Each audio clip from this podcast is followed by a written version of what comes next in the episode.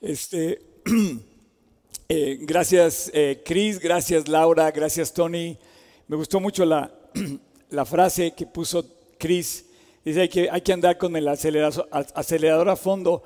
Sí, de hecho yo pienso que en este, en este tiempo tenemos que reanimarnos de tal manera que, o sea, aceleremos nuestra vida en lugar de deprimirnos o de, caernos o de tirar la toalla, ¿no? Entonces, eh, buenos días a todos. Eh, me encanta que nos estamos convirtiendo en, en, transmisiones que no sé si antes acostumbrabas, a lo mejor tus hijos dicen, hoy vamos a tener una pijama party vamos a ver una película pues ahora va a ser una watch party de la prédica, una prédica party o un momento para verla juntos. Y me encanta, me encanta ver que nos estamos conectando todos en familia, en equipo, a través de, las redes. Eh, así es que em, puedes volver a ver esta, transmisión, eh, puedes volver a ver cualquiera de las que hacemos y de verdad que, que circule el mensaje de Cristo. Pienso que las puertas pueden estar cerradas de la iglesia, pero el mensaje de Dios está más vivo que nunca y está más vivo cuando tú lo compartes. Entonces, organízate con tu gente, con tu familia y dice, vamos a, hacer una, vamos a ver una prédica y vamos a juntarnos. Eh, me da mucho gusto, por ejemplo, que, hoy haya participado Cristian, Laura también. Laura tiene muchos años en la iglesia y ha sido un testimonio increíble. Le mando un abrazo y un saludo muy, muy cariñoso a Laura. Y Cristian es un chavo que acabo de conocer y ustedes se los platiqué hace unos meses, apenas me tocó conocerlo. Él es un fruto de lo que estamos haciendo en Internet, justamente. Él es un fruto de lo que estamos transmitiendo. Y me da gusto que eh, ustedes vean lo que Dios ha producido en una persona cuando trae el corazón dispuesto, la semilla cae y germina. Así es que eh, yo quiero empezar, este es el penúltimo capítulo de la serie Notificaciones es el penúltimo capítulo sobre los profetas menores. Y te quiero decir algo que a mí me encanta en lo particular. Eh, creo que no, creo que fue de Dios, creo que fue muy bueno que tuviéramos esta serie para arrancar, o sea, con la pandemia. Yo creo que Dios no se equivocó con nosotros para que nos diera esta información tan importante mientras duraba y estábamos en esta experiencia nueva para todos nosotros de lo que fue esta, de lo que está haciendo esta pandemia. Eh, y estos profetas nos hablaron al corazón. Y yo creo que puedo resumir mi mensaje de todas en una, en una pequeña frase, no sé qué te parezca a ti, que debemos empezar a pensar en lo imposible. Cosas que parecen imposibles, tenemos que empezar a pensar que son posibles cuando las pones delante de Dios, porque Dios nos ama y porque Dios está a tu favor. Así es que cuando pienses que algo no se puede, cuando pienses que Dios se eh, limita o, o lo limitaron las circunstancias, por ejemplo, estamos siendo presa del miedo. Déjame decir una cosa, que tú como creyente tienes dos posibilidades de creerle, de creerle a tu miedo o de creerle a Dios. Y la fe es la fe que precisamente te hace que todo sea posible. Al que cree, dice la Biblia, todo es posible. Pero el miedo es como tenerle fe al diablo. El, miedo es como, como ve, lo que nos ha hecho, nos ha devastado el miedo. Estamos como perrito con la cola entre las patas, o peor que eso, afectados profundamente por el miedo que corre alrededor. Vive en la libertad de Cristo. No que no, que no sea responsable, pero más bien piensa que mm, si hay algo que está pasando por tu vida, es el momento de creerle a Dios con todo el corazón. Este lugar hoy está montado, no sé si eh, puedes hacer una toma, no se puede hacer una toma del lugar, ¿sí? Podrías hacer una toma, podrían, vean este lugar, la verdad, estoy soñando, ya me, me, da una emoción de verlo montado, no lo habíamos tenido montado en, seis meses. Y bueno, saluden allá a todos los que están en el, saluden a la cámara, sonrían detrás de ese cubrebocas.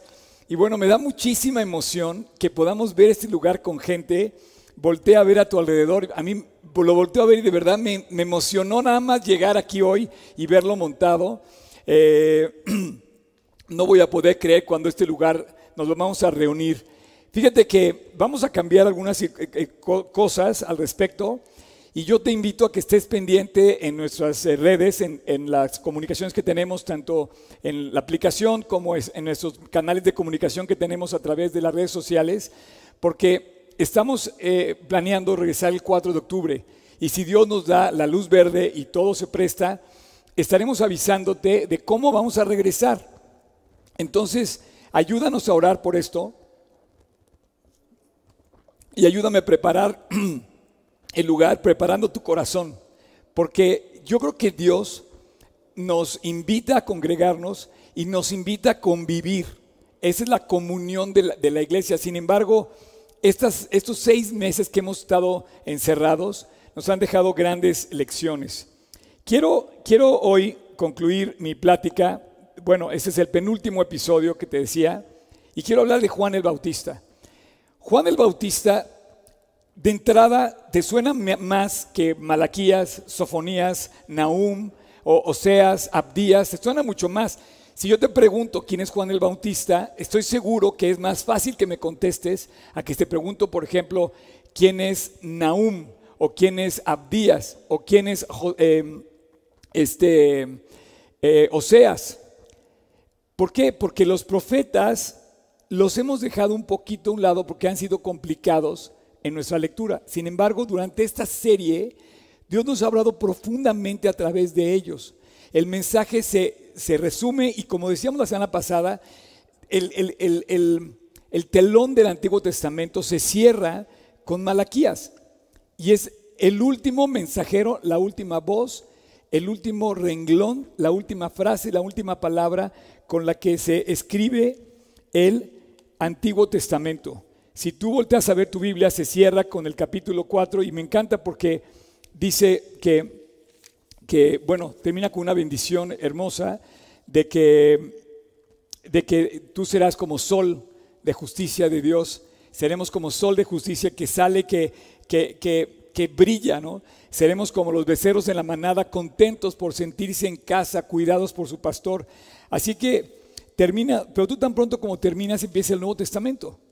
Y en esta historia, tú empiezas a leer Mateo, y hay una historia muy, muy eh, al principio de los evangelios, están, están acomodados los cuatro evangelios, pero hay una historia que nos cuenta la Biblia sobre Juan el Bautista. ¿Y quién es Juan el Bautista? ¿Y por qué Juan el Bautista? Bueno, déjame decirte que entre Malaquías y Juan el Bautista pasan 400 años. Es el último profeta, él sí es el último profeta, sin embargo vive contemporáneo a Jesucristo. Esto es muy emocionante. Imagínate tú ser contemporáneo a Jesucristo. Malaquías habló de Jesucristo, pero no fue contemporáneo a Jesucristo. Entonces tú imagínate ver que Él es la voz, como decía Isaías, del que clama en el desierto, y de repente dice, oye, de esto hablaron los profetas. Está increíble. Y Dios lo nombra a Él. Ahora, eh, es más común para nosotros y Creo que el mensaje de Juan el Bautista se resume en mis propias palabras en esto de que tú puedes estar cerca de las bendiciones de Dios, pero estar lejos de Dios. Por favor, ponle hashtag, haz tu tweet, haz comparte lo que te acabo de decir. Ojo con estar cerca de las bendiciones de Dios, pero lejos de Dios. Porque podemos confundir el querer estar con Dios al estar con sus bendiciones. Y mientras Dios nos bendiga y donde Dios nos, provea y, mientras Dios nos, nos dé todo lo que queremos, estamos contentos. Pero ¿qué pasa si Dios de repente quiere tener tu comunión y nos cierra seis meses en casa y dice, estoy buscándote? Bueno, durante 400 años pasan cosas increíbles. Eh, en 400 años hay un silencio de parte de Dios. No se escribe nada entre Malaquías y los evangelios y Jesús no se escribe nada. Pasan 400 años de silencio que yo podía comparar con los 400 años del pueblo de Israel en Egipto. Cifras que de repente empiezan a coincidir, no vamos a meternos en eso, pero ¿qué pasó entre Malaquías y Juan el Bautista? Fíjate bien, si tú recuerdas lo que hemos hablado, Malaquías y todos los demás nos hablaban de que el templo se iba a reconstruir y se reconstruye el templo. Entonces, se encuentra la ley, se descubre la ley, se pone delante la ley y además el templo ya estaba levantado en la ciudad de Jerusalén, ya los judíos habían regresado a su pueblo, y habían regresado a Jerusalén y habían vuelto a poner pie en la ciudad celestial, perdón, la ciudad santa de Jerusalén. Sin embargo, estaban dominados por Persia. El favor del rey de Persia, el favor de un rey que yo te lo voy a poner, imagínate qué increíble es que incrédulo creyente, de todos modos puso Dios a un rey a favor de las cosas de Dios, a favor del pueblo de Dios. Estaban dominados por Persia, pero después que resulta que Grecia conquista Persia y de, y de repente hay un embate contra los judíos, contra todo Israel, a helenizar la cultura judía. Y entonces ahora se venían la confusión de querer poner de moda las cosas que estaban de moda en Grecia, la cultura helénica. Y hay 400 años de lucha otra vez para que el pueblo de Israel se aparte de Dios y empiece a buscar cosas nuevas, cosas novedosas, cosas atractivas. Yo no sé si eso te pasa a ti hoy. Y estás buscando qué cosa nueva hacer, qué personaje nuevo, nuevo seguir en las redes, o eh, nos tiene absorbido la cultura de hoy y a Dios lo dejamos a un lado. Después de Grecia, resulta que Roma conquista Grecia y por ende conquista también la ciudad de Jerusalén y se vuelven a, y, se vuelven a mantener los judíos sojuzgados por una nación que está por encima de ellos. Y bueno, la lección para mí en este periodo es como diciendo que Dios nos pone cerca de sus bendiciones, pero tu corazón, ¿dónde está? Ya estaba el templo ahí. Sin embargo, ellos estaban pendientes de qué cosas sacaba Grecia para ver si seguían la tendencia de Grecia. De verdad, no dejemos de ver a Dios como la prioridad de nuestra relación, en nuestra vida. Eh, hay noticias muy fuertes a nuestro alrededor. Es real, es real lo del coronavirus, está pasando. Hay gente que está, y sobre todo los que tienen vulnerables su salud y tienen ciertas limitaciones en su salud, son muy vulnerables y es peligroso esto. Pero de repente, en lugar de buscar a Dios, nos llenamos de miedo en lugar de buscar a Dios. Recuerda, si tú buscas a Dios, estarás hablando, estarás buscándolo en fe y estarás aplicando la fe. Pero si te envuelves en el miedo, entonces tu fe la vas a poner en el diablo, porque el miedo es la fe del diablo. El miedo es donde se mueve el diablo. El, el miedo es donde nos deprime el diablo, donde nos tira, donde de repente nos volvemos débiles. No tengas miedo. Anímate, esfuérzate y manos a la obra. Pero esa obra que está en manos de Dios. Así es que eh, vamos a, seguir avanzando. Se me hace increíble este, este pasaje. Voy a tratar de,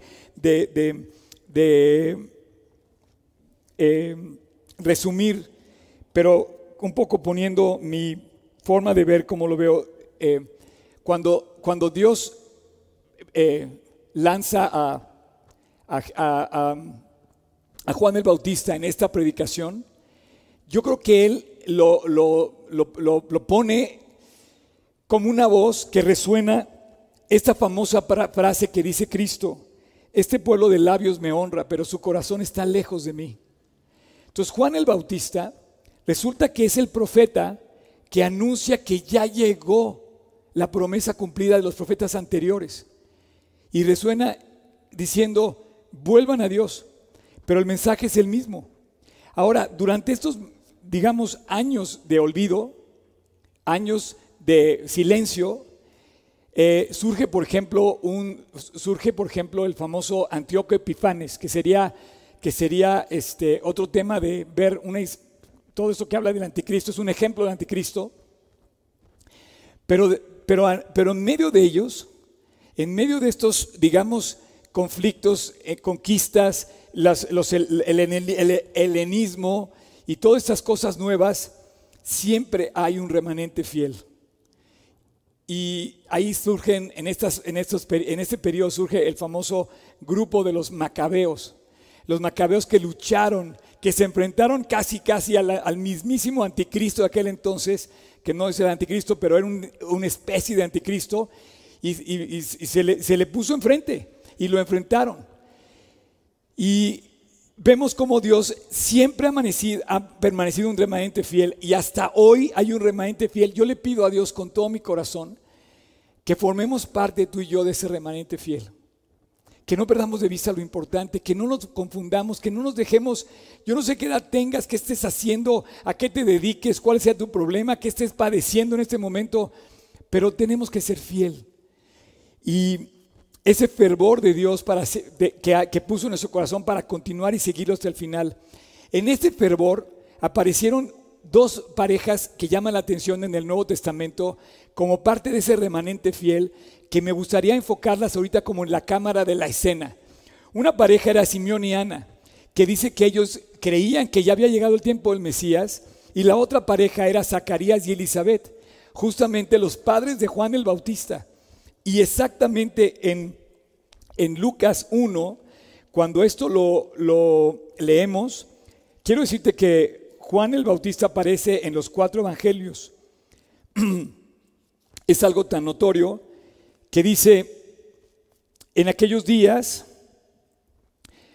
eh, hubo un sacerdote llamado Zacarías, ahí está el papá, de la clase de Abdías, su mujer era de las hijas de Aarón y se llamaba Elizabeth. E, e, en este sentido quiero decirte que Aarón era el que traía la, la línea de los sacerdotes, por tanto Juan el Bautista descendía de los sacerdotes. Ambos eran justos delante de Dios y andaban irreprensibles en todos los mandamientos y ordenanzas de Dios. Eran el remanente fiel, parte del remanente fiel. Si tú quieres ser remanente fiel, dice, ambos, tú y yo estamos llamados a seguir el ejemplo de estos dos, de esta pareja, justos delante de Dios y andaban irreprensibles. Y bueno, la historia dice que eh, Dios le habló y eh, va a conseguir y le van a poner Juan y va a ser Juan el Bautista. Pero hay una, hay una eh, digamos, un adelanto que Dios le dice aquí, que dice así, en el versículo de Lucas 1, versículo 17, e irá delante de él con el espíritu y el poder de Elías, para hacer volver los corazones de los padres a los hijos y de los rebeldes a la prudencia de los justos, para preparar al Señor un pueblo bien dispuesto. Entonces es evidente que Juan prepara el camino y que Dios le anuncia al pueblo de que venía Juan el Bautista. Y que además es una liga, es un, es un link, es un enlace entre el último profeta del Antiguo Testamento y el inicio, la, la, apertura de la nueva escena que es la llegada de Cristo con el Nuevo Testamento. Y bueno, yo te pregunto ahora, ¿quién es Juan? Juan el Bautista es un personaje increíble, fuera de serie tan fuera de serie que los cuatro evangelios mencionan. Es el precursor de Cristo. Eh, tiene un ministerio único. Nadie se compara a Juan el Bautista en toda la Biblia. Es un sacerdote de la línea de Aarón, como te decía, y su imagen, su porte, su ropa con la que él se presentaba era absolutamente en contra del mundo.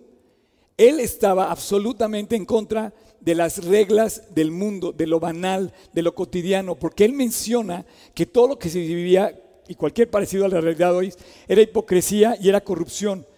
Entonces, él está predicando en el desierto contra un mundo que evidentemente quiere evidenciar, nos pone la vara muy alta. Desierto, desierto, te digo, dijo Jesús, entre los que nacen de mujer no se ha levantado otro mayor que Juan el Bautista. Jesús lo pone como un profeta fuera de serie y le, pone justamente eh, un estándar muy, muy peculiar. Juan el Bautista, eh, vamos a eh, leerlo, vamos a enfocarnos en el capítulo 3 de Mateo. Vamos a leer del versículo 1 al 3 al 12 y vamos a leer esta parte donde describimos la escena. En aquellos días vino Juan el Bautista predicando en el desierto de Judea. Te fijas como toda la Biblia tiene como una geografía y nos ubica dónde estaba esto. Y decía, escúchame bien, subráyalo, arrepentíos. Su primer mensaje, el mensaje más importante que tú y yo tenemos que compartir a los demás, es arrepiéntanse. Cualquier otro mensaje que tú escuches de un predicador de la Biblia es eh, incorrecto hasta que no llega a esta parte. Juan el Bautista, Jesús y todos los profetas dice que volvamos a Dios y que tenemos que arrepentirnos. Y no, te, no tengas miedo a arrepentirte delante de Dios porque miedo es al diablo. O sea, el miedo es el que, que nos pone el diablo. Pero miedo delante de Dios es a regresar a Él. Debíamos regresar en paz. Y por más grave que haya sido tu pecado, por más grave que haya sido nuestro pecado, Jesús dice que al que mucho se le perdona, mucho ama. Yo te lo podía poner parafraseado, al que mucho se le perdona, mucho es amado. Si tú tienes mucho que perdonar y perdonas, estás amando más, estás amando mucho más que aquella persona a la que le perdonas poquito. Palabras de Cristo, ¿ok? Entonces el mensaje comienza diciendo, arrepentíos porque el reino de los cielos se ha acercado. Te digo una cosa, es increíble porque él ya estaba ahí, estaba a la puerta Jesús, estaba a punto de aparecer en la escena Jesús. Y él, Juan el Bautista, llega y dice, todo lo que hicieron los demás, los profetas del Antiguo Testamento, ya terminó, ya está aquí, ya está aquí, ya está la puerta, ya llegó Jesús, ya llegó el amor, ya está presente. Pues este, versículo 3, es aquel de quien habló el profeta Isaías cuando dijo, vos que clama en el desierto, enderezad, preparad el camino al Señor, enderezad sus sendas. Y Juan estaba vestido de pelo de camello y tenía un cinto de cuero alrededor de sus lomos, y su comida era langostas y miel silvestre. Y salía a él Jerusalén y toda Judea y toda la provincia de alrededor del Jordán, y eran bautizados por él en el Jordán, confesando sus pecados. Esto era, esto era, esto era revolucionario. Él se presentó delante de la sociedad, una sociedad hipócrita, llena de sacerdotes. Acuérdate que había cuatro clases sociales de sacerdotes. Los fariseos eran los más top, digamos, quizá los más hipócritas.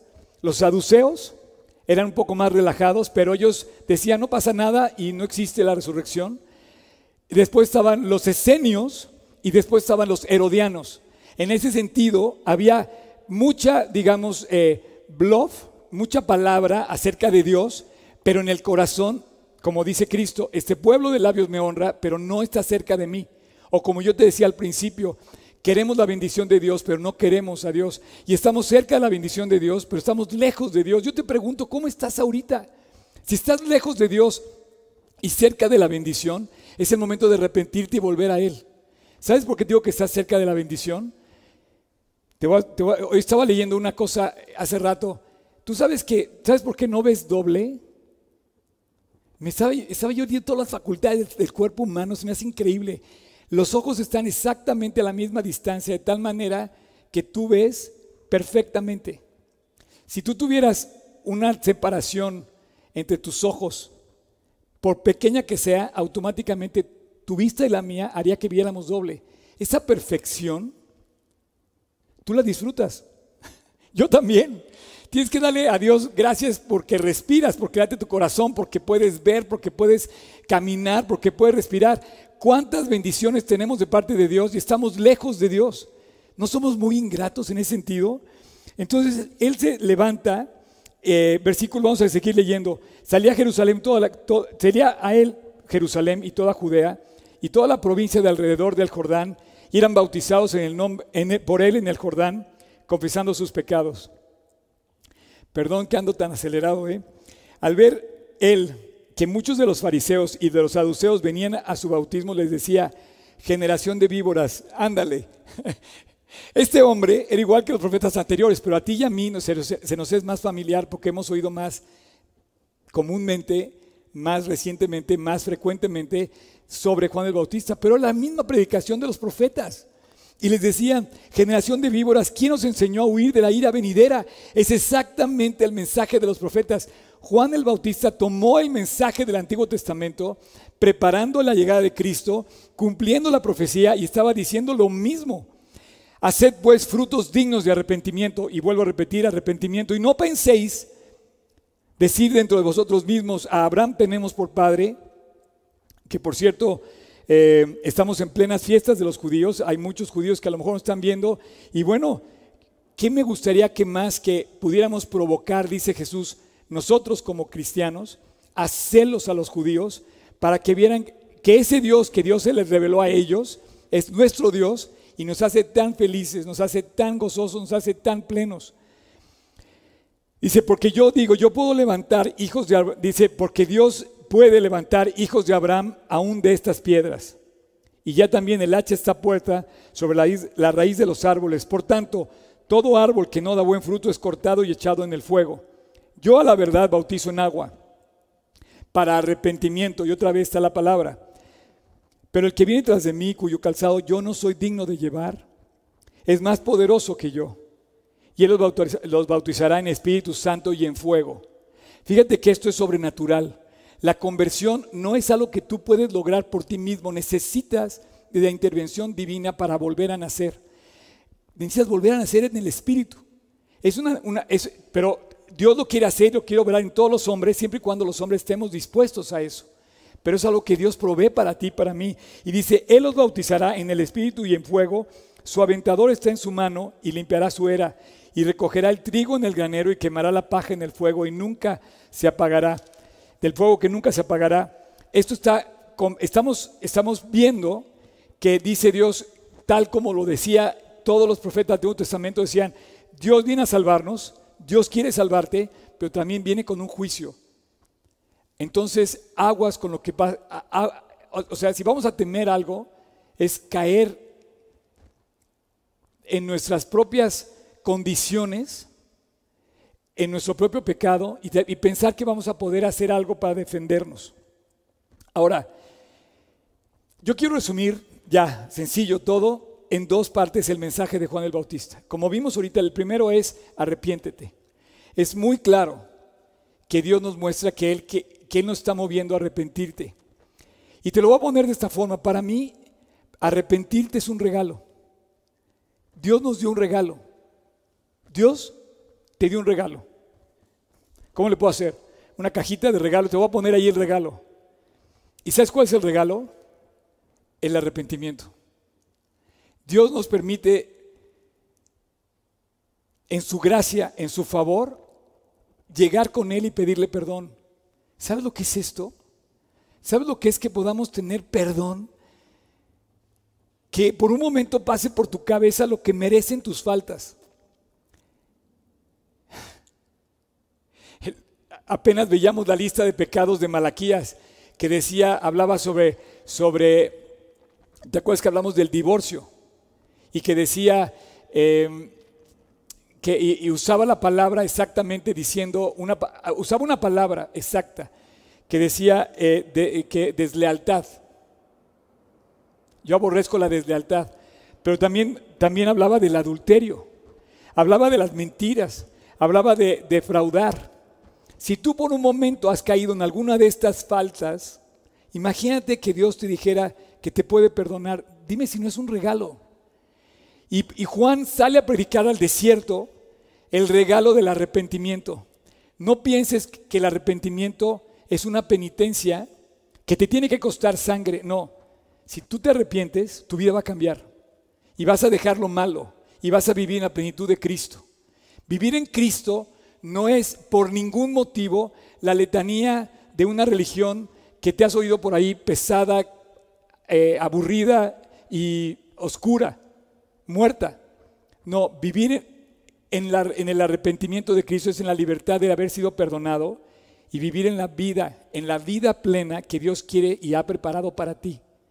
Una cosa es dejar atrás tus faltas y reconocerlas y pedir perdón, pero otra cosa es cuando cambias y Dios te da fuerza para seguir adelante y para que el drogadicto deje de drogarse y para que el adúltero deje de hacer esas cosas y pedir perdón y reponer, para que el que defraudaba sane su vida y entonces vas a vivir a plenitud de lo que es un creyente vivo para Cristo o en otras palabras, avivado. Ese es el avivamiento, cuando tú dejas las cosas del mundo o dejas el pecado y vives para Dios.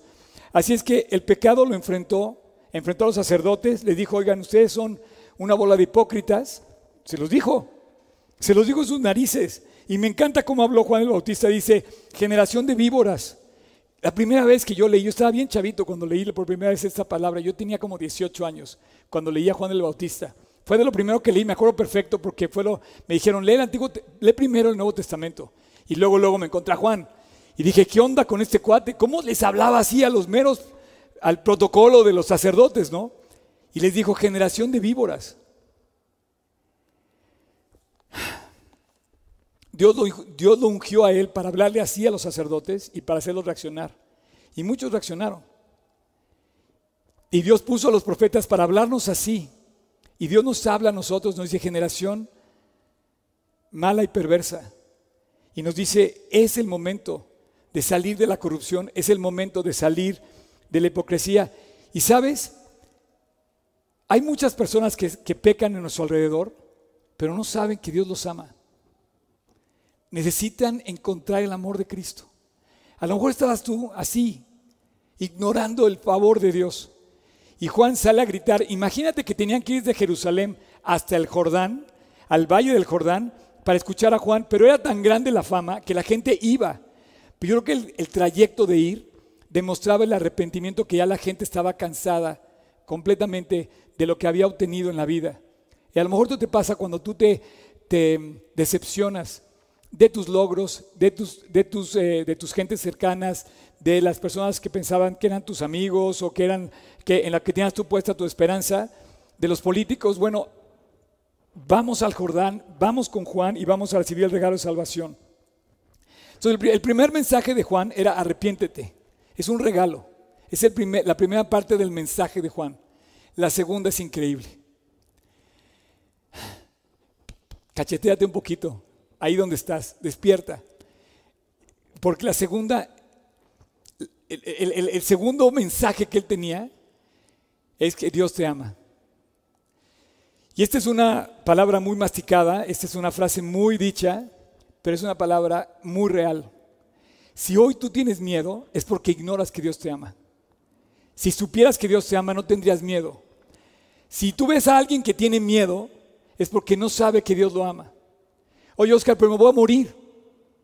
Tengo una enfermedad de muerte. Bueno, vino Cristo para que supieras que hay vida y para que siempre en esta vida nos dijeron que nos íbamos a morir. Y tú y yo tenemos que estar listos para que Él viniera. En cualquier momento, cuando Él venga. Pero es una realidad que Él nos ama.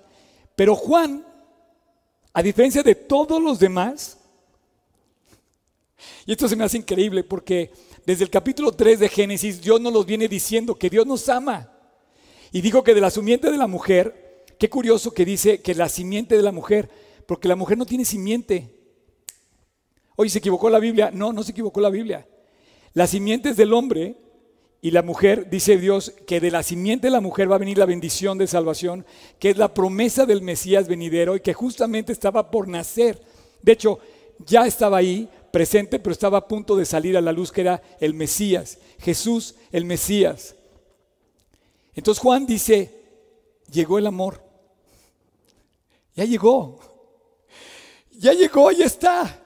Y claro que tenía que tener como un, como un anunciante del rey, como cuando, cuando abren el palacio, ¿verdad? Dice, eh, pónganse de pie que va a entrar su majestad. Exactamente Juan cumple el anuncio de anunciar la llegada del Mesías. Y le dice al mundo, ya está el amor en carne y hueso, en la persona de Cristo. Él es el que ha de venir. ¿Y sabes qué nos dijo? La famosa frase. ¿Has oído esta frase? Estoy seguro. He aquí el Cordero de Dios que quita el pecado del mundo. En aquel entonces era lo que tuiteaban en Facebook, era su mensaje. Y entonces había muchos creyentes que, ponían, ya va a ser la Pascua. A ver si me, a ver si me ubico en la, en la simbología que estoy usando. Toda esa escena del Antiguo Testamento de Israel en Egipto cuando le dice Dios, prepara un cordero y va a morir y la sangre del cordero va a ser para que salgan de Egipto la liberación de la esclavitud del pueblo y todo, toda esa escena del animal que iba a ser sacrificado como un cordero inocente, Jesús nos está diciendo aquí a través de Juan y de todos los profetas, no es suficiente el sacrificio de un animal. Tiene que ser mi hijo como el Cordero de Dios que quita el pecado del mundo. Y Juan el Bautista anuncia eso, dice, he aquí el Cordero de Dios que quita el pecado del mundo. Así es que les dice, ya llegó. Se los hace saber a todo mundo. El sacrificio de un cordero no es suficiente. Tenía que ser necesario para satisfacer la justicia de Dios que viniera el cordero, el Hijo de Dios como el cordero de Dios. Y entonces lo vemos en la historia, la crucifixión, todo Israel lo vio, todo el mundo lo vio, fue crucificado y añade, como lo dicen las escrituras. Y resucitó como lo dicen las escrituras. Y esas escrituras que son del Antiguo Testamento que tú y yo hemos estado estudiando, ahora Juan la está diciendo, señores, se están cumpliendo ante nuestros ojos. Ya está aquí el Cordero de Dios, ya llegó y Dios te ama. Ahora termina diciendo, ámalo tú también. Ámalo tú de regreso. Y entonces yo te quiero terminar ya esta plática diciéndote muy sencillo. Él vino por mí, Él vino por ti, Él vino por nosotros. El regalo de salvación es doble. Te puedes arrepentir y puedes disfrutar del amor. No busques las bendiciones de Dios y sin buscar a Dios. Busca primero a Dios y todo lo demás vendrá por añadidura. Jesús vino a buscarme. Me acuerdo ese versículo de Lucas 15, 4, cuando dice que, que, el, pastor que deja las 99 y va a aquella que, que está perdida. Si tú eres esa oveja perdida, quiero decirte que Dios te ama. A lo mejor lo ignoras, a lo mejor no lo sabes, pero te lo quiero recordar. Dios murió en la cruz por ti. Dios te ama. Y me acuerdo cuando dice en la voz del profeta Jeremías, en el capítulo 31, versículo 3, con amor eterno te he amado, por tanto te extendí mi misericordia. No puedes caminar por la vida pensando que eres un, que eres un objeto irrelevante para Dios, fruto de la casualidad. No, eres un ser humano por el cual Dios dio su vida en la cruz. No lo puedes rechazar. Digo, sí lo puedes rechazar, pero si lo rechazas, ¿quién te va a salvar? ¿Cómo te vas a salvar? ¿Qué vas a hacer para salvarte? ¿Cómo vas a pagar tus pecados? Yo el día que me hablaron de Cristo, entendí que necesitaba un Salvador. Y entendí que Dios me amaba tal como era. Mucha gente no me ama tal como soy. Es más, a lo mejor ni tú mismo te, amas como eres. A lo mejor ni tú mismo te quieres. A lo mejor no te gusta tu físico, a lo mejor no te gusta tu cara, a lo mejor no te gusta tu entorno, tu familia. Dios te ama como eres. y Dios, un día entendí que Dios me ama como soy. Y es lo único que me interesa. En el fondo, es al único que quiero servir. Así es que quiero terminar con una oración. Eh, este es el penúltimo capítulo de notificaciones. Y Dios está invitando a que vayas con Él. Ya llegó. Es más, llegó hace dos mil años. El regalo de salvación se ejerció en la cruz. Ya tienes el regalo y ya tienes el otro regalo que es el arrepentimiento. En esto se resume toda la Biblia, pero tú tienes que tomar esa decisión. Vuelve a nacer. ¿Cómo? ¿Cómo se vuelve a nacer? Oscar, eso es imposible. ¿Cómo puede un hombre nacer siendo viejo? ¿Cómo vuelvo a nacer? ¿Cómo puedo entrar en el vientre de mi madre y volver a nacer? Jesús le dijo, no te maravilles de que te dije, os es necesario nacer de nuevo. De cierto, de cierto te digo, que lo que sabemos hablamos y lo que hemos visto testificamos. Si os he dicho cosas terrenales y no las crees, ¿cómo creeréis cuando os dijere las celestiales? Nadie subió al cielo sino el que descendió del cielo, el Hijo del Hombre que está en el cielo.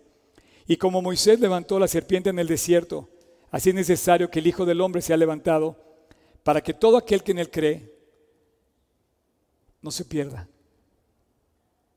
mas tenga vida eterna. El amor llegó. El amor ya está. Porque de tal manera amó Dios al mundo que ha dado a su Hijo unigénito, para que todo aquel que en Él cree no se pierda, mas tenga vida eterna. Mira, es maravilloso todo lo que vemos a nuestro alrededor, sobre todo la creación. Lo que el hombre ha metido nos, nos pone muy nervioso por ver la, la generación tan mala en la que vivimos. Nos está tocando vivir. Pero es maravilloso ver a Dios hoy, cómo dejó tantas cosas hermosas para que tú las disfrutes. Hoy es tu día de salvación. Hoy es tu gran día de reconciliarte con Dios. Ve con Dios, devuélvele el favor. Ámalo también a Él. No lo dejes con los brazos extendidos. No lo dejes con la mano estirada. Tú necesitas perdón. Y Dios te amó de tal manera que dio a su Hijo por ti. Todos los profetas hablaron de esa venida. Hoy hablamos tú y yo que ya vino. Y estamos viviendo los últimos tiempos. Así es que si tú quieres, te invito a que en este momento te reconcilies con Dios. Por los suyos vino y los suyos no le recibieron. Mas a todos los que le recibieron, a los que creen en su nombre, les dio potestad de ser hechos hijos de Dios, los cuales no son engendrados de carne ni de sangre ni de voluntad de varón, sino son engendrados de Dios. Vuelvan a ser. Pídele a Dios. Abre tu corazón. Y si tú quieres en este momento, ahí donde estás, reconcíliate con Dios. Este es el mensaje más importante de toda la Biblia. No te confundas. Este es aquí donde Dios quiere llegar a tu corazón. Está a la puerta de tu corazón y te dice, ábreme. Voy a orar y te invito a que ores conmigo. Ahí en tu corazón, dile Jesús, el día de hoy quiero pedirte que me perdones. Quiero caminar junto contigo. Límpiame Dios. No soy digno, pero te pido que me perdones. Te doy gracias por aceptarme como soy, tal cual soy. Así, límpiame, cámbiame, transfórmame. Perdóname Jesús. Hoy acepto lo que hiciste en la cruz. Y el día de hoy te pido que entres a mi corazón. Te pido que entres a mi vida y la cambies. Tú serás mi gran tesoro. Tu presencia irá conmigo de ahora en adelante. Te invito a mi corazón, Dios. Lléname y aviva mi corazón. Lléname de ti. Quiero, te quiero a ti, Dios. Quiero tu presencia en mi vida. Y te doy gracias por salvarme. Y te doy gracias porque a partir de hoy quiero caminar contigo. A partir de hoy tú eres mi Señor y mi Salvador. Te lo pido en tu precioso nombre, Jesús. Amén. Hoy el mensaje de Juan el Bautista nos invitó a arrepentirnos y a recibir su amor. Si tú lo recibiste, es un regalo inmerecido, pero es tuyo, es un regalo. El arrepentimiento está listo para ti. Así es que recíbelo y dile a Dios dos cosas. Dios, déjame seguirte. Pídele que te dé el, gusto, la luz, que te alumbre a leer, a leer la Biblia. Y si tú lo recibiste hoy, te quiero dar una buena noticia. Dice así. Él te dice, no temas, porque yo estoy contigo. No desmayes, porque yo soy tu Dios que te esfuerzo, siempre te ayudaré siempre te sustentaré con la diestra de mi justicia. El amor llegó. El amor llegó, lo anunció Juan el Bautista, llegó hace dos mil años y él fue el encargado de anunciarlo. Hoy, si llegó a tu corazón, no temas, porque el temor es del diablo. El temor no es de Dios. Dice, yo estoy contigo, dice Jesús, camina con Él. Hoy, ¿qué va a pasar? No sé qué va a pasar, pero si Dios está en tu corazón, toda la tempestad va a estar Él en control. Así es que Pídele que te enseñe a leer la Biblia, pídele que te enseñe a orar y, y, la oración y pídele que te dé el privilegio de ser un pequeño Juan el Bautista y lleves a otras personas el increíble mensaje que todos estamos buscando. Es muy sencillo. No busques las bendiciones de Dios, busca a Dios. Muchos quieren sus bendiciones, pero hay que buscar a Dios primero. Vamos a escuchar esta canción que se llama, es una de las nuevas canciones que acaba de sacar este, el grupo de worship de GT6 Polanco, lo estamos, lo estamos estrenando hoy, aunque ya habíamos visto una versión parecida la semana pasada, pero vamos a escucharlo, te invito a que lo escuches y levantes el aleluya, levante un aleluya en canción de alegría y de honor a nuestro Rey y Salvador Jesús el Mesías. Que Dios te bendiga.